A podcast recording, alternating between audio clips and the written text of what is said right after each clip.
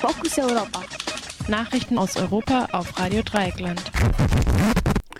Heute am Donnerstag, 9. Januar 2020. Zahl der Asylanträge in Deutschland gesunken. Mordfall Lübcke, Tatverdächtiger will nicht geschossen haben. Libyen. Haftar nimmt Hafenstadt Sirte ein. Britisches Parlament soll heute über Brexit-Abkommen abstimmen. Die Zahl der Erstanträge auf Asyl in Deutschland ist 2019 gesunken. Das gab das Bundesinnenministerium bekannt. Demnach haben vergangenes Jahr rund 111.000 Menschen das erste Mal einen Asylantrag gestellt. Das sind knapp 15 Prozent weniger als im Vorjahr. Die Zahlen sinken bereits das dritte Jahr in Folge. Die meisten Antragstellerinnen kommen nach wie vor aus Syrien und Irak. Auf Platz 3 liegen mittlerweile Anträge von türkischen Staatsbürgerinnen. Eine Ursache für den Rückgang liegt in der verschärften Kontrolle der europäischen Außengrenzen. Während Innenminister Seehofer in den gesungenen Zahlen einen Erfolg sieht, kritisiert Pro Asyl die Abschottung Europas. Immer mehr Menschen würden unter elenden Bedingungen an den europäischen Außengrenzen leben, sagte Ulla Jelpke von der Linkspartei. Deutschland müsse überforderten Erstaufnahmeländern wie Griechenland helfen, so Jelpke weiter.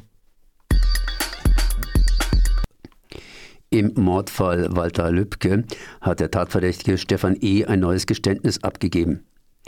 Am gestrigen Mittwoch erklärte E. gegenüber der Polizei, nicht er, sondern der ebenfalls in Untersuchungshaft sitzende Rechtsextreme Markus H. habe den tödlichen Schuss abgegeben. E. hatte seit seiner Verhaftung mehrere unterschiedliche Aussagen zum Tathergang gemacht. Laut der neuen Version seien beide in der Tat nach zum Haus des CDU-Politikers gefahren, um ihm dort mit der Waffe zu drohen. Dort sei die Situation eskaliert und es habe sich ein Schuss gelöst so die neue Aussage von Stefan E. Dabei habe Markus H. die Waffe in der Hand gehalten.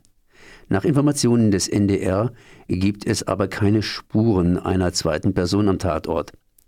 An der Kleidung von Walter Lübcke konnte lediglich DNA von Stefan E. festgestellt werden. Bislang sitzt Markus H. in Untersuchungshaft, weil er E. den Kontakt zum mutmaßlichen Verkäufer der Mordwaffe vermittelt haben soll. Beide kennen sich wohl aus der Kasseler Neonazi-Szene, in der H. als Waffennah bekannt gewesen sein soll. In Libyen haben Milizen des aufständischen Generals Haftar die Hafenstadt Sirte eingenommen. Mit der Regierung verbündete Milizen haben sich nach eigenen Angaben komplett aus der Stadt zurückgezogen. Damit hat Haftar einen wichtigen Erfolg gegen die von der UN anerkannte Regierung in Tripolis erzielt. Haftars Milizen werden von Russland, den Vereinigten Arabischen Emiraten und Ägypten unterstützt. Zuletzt hatte die Türkei wiederum Truppen nach Libyen entsandt, um die Regierung in Tripolis zu unterstützen. Die EU befürchtet, dass in Libyen ein Stellvertreterkrieg wie in Syrien droht. Das britische Parlament wird heute voraussichtlich über das Brexit-Abkommen von Premierminister Johnson entscheiden. Eine Zustimmung gilt nach dem Wahlsieg von Johnson als sicher. Die Verabschiedung des Austrittsgesetzes ist die Voraussetzung für den geplanten Brexit am 31. Januar. Davor muss es allerdings auch noch mehrere Stufen im Oberhaus durchlaufen. Es gilt aber als unwahrscheinlich, dass dort noch substanzielle Änderungen vorgenommen werden. Nach dem 31. Januar beginnt dann eine Übergangsphase, in der die zukünftigen Beziehungen zwischen Großbritannien und der EU ausgehandelt werden.